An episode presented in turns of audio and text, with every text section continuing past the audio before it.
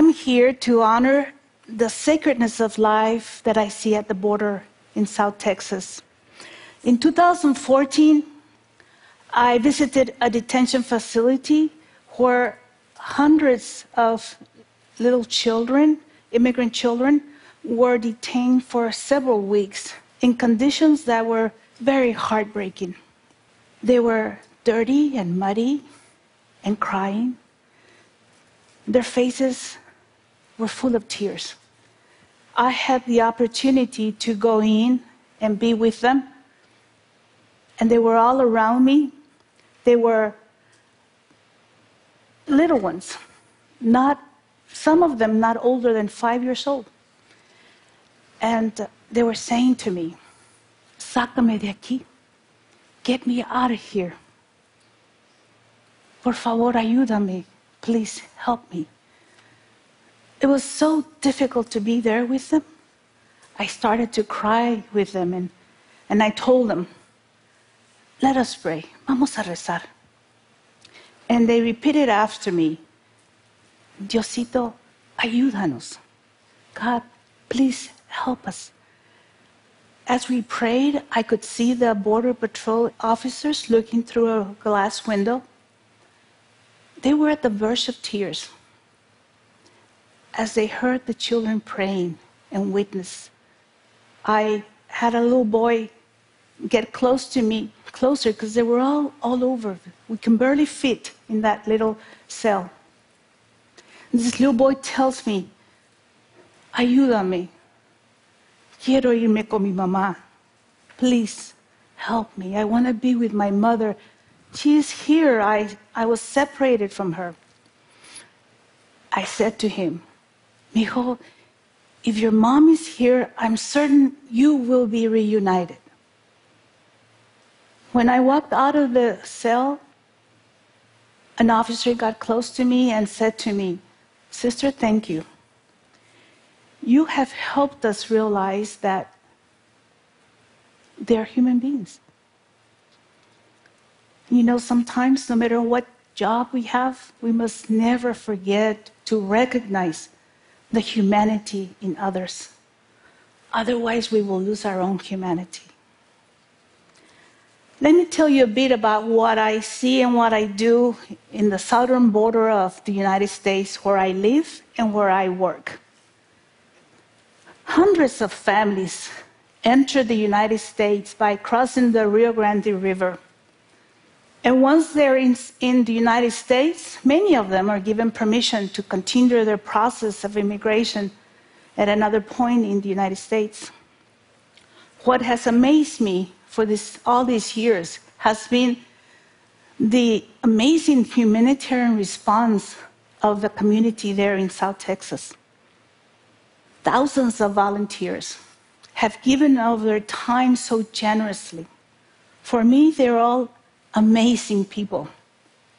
And the whole community, city government, from local business leaders to civic organizations, all faith communities, in the Border Patrol and ICE, we have all come together in an effort to help 150,000 or more immigrants since that first day that we got started back in those first days when we were first involved in helping the immigrants, we were at our respite center, and an officer from the city walks in and tells me, Sister, what are you doing here? I turned and looked to see what was happening at the respite center. I was amazed at what I was seeing. There were hundreds of volunteers helping so many families there that needed help, giving them ways to get cleaned up and to uh, get clean clothing, food, hygiene items. Just loving compassion was seen everywhere. So I turned back and, then, and I responded to him and I said, restoring human dignity. That's what we're doing. I don't think he expected that answer from me because he took a step back and then approached me again and said, Sister, if we if I had a magic wand, what would that magic wand do for you? showers? Sure enough, that evening we had a mobile unit of eight showers. Amazing. And after that, we had 100% support of the city government. We were there wanting to make sure that we were helping and be successful with our response to the so many families that we were seeing every single day. I think that we must help others see what we see. I think it's important that we can share that with others. You probably heard this idea before that we must always see God's children as equally. But in order to do that, I think it's important to be able to, to see them as people, to be able to have a personal encounter when we can feel what they feel, when we can understand what they're hurting, to really meet up with them. It is then that we are present to them and we can make their humanity a part of our own humanity. And we recognize that we are all part of the same human family. During those days, I had a lady approach me and tell me, Sister, I am 100% against what you do helping these illegal aliens. And I said to her, Let me tell you what I do and why. So I share with her and introduce her the families and the children, share the stories that they are living. When I finish talking with her, she turns and looks at me and says, Sister, I am 100% in favor of what you're doing. you know, that evening, her husband calls me. He tells me, Sister, I don't know what you did to my wife, but this evening she came home and she said, If Sister Norma ever calls you, you make sure you do what she tells you. So I'm just reporting to let you know I'm here to help in any way. Well, you know, I, I'm thinking that, was it a personal encounter that she had? I think it's a nice idea, a nice message, but I, I don't think it's the whole story. In that encounter, we must put aside our prejudice that we have towards others that separate us and that do not allow us to see them. Our walls that we put up in our own heart that keep us separated from others. When we're able to do that, we're able to reach out to them. You know, it, I think what doesn't make it possible is fear, that we are afraid. And because we're afraid, more than likely it's because we have seen in the media all this negative rhetoric that we hear about immigrants that are demonized, like they're like human, that we can discard them, that we can get rid of them and not even feel bad that we're doing that. Immigrant families are not criminals.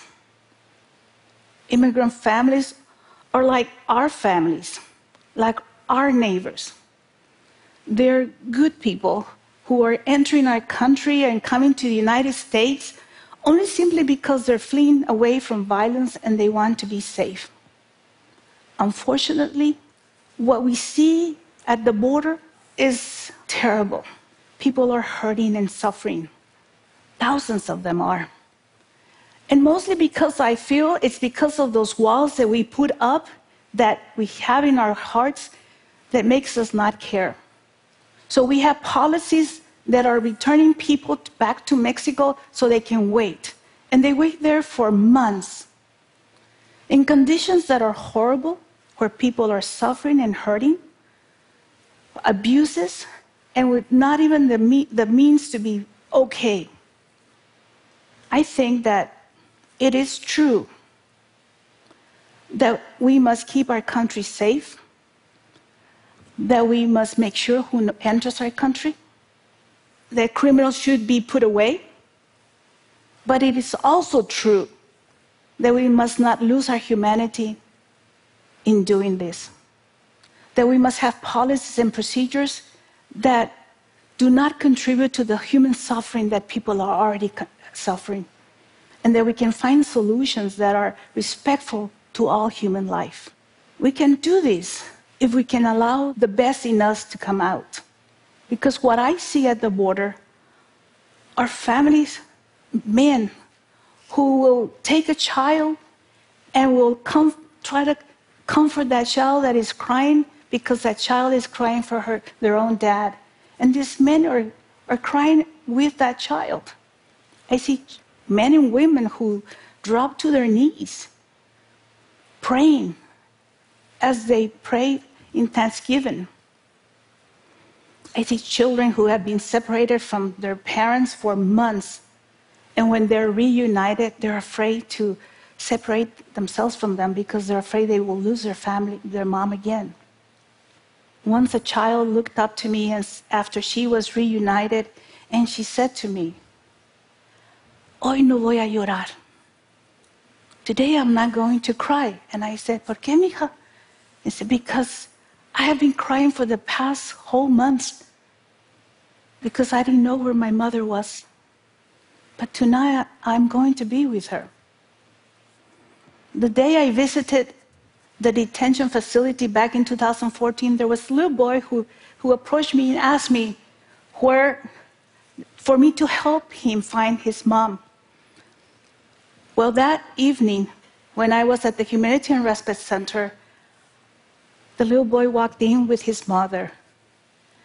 And as soon as he spotted me, he runs towards me. I go down to greet him, and he just throws himself to hug me. It was so beautiful. It, that was truly a, a beautiful human encounter. I think it's the humanity at its best.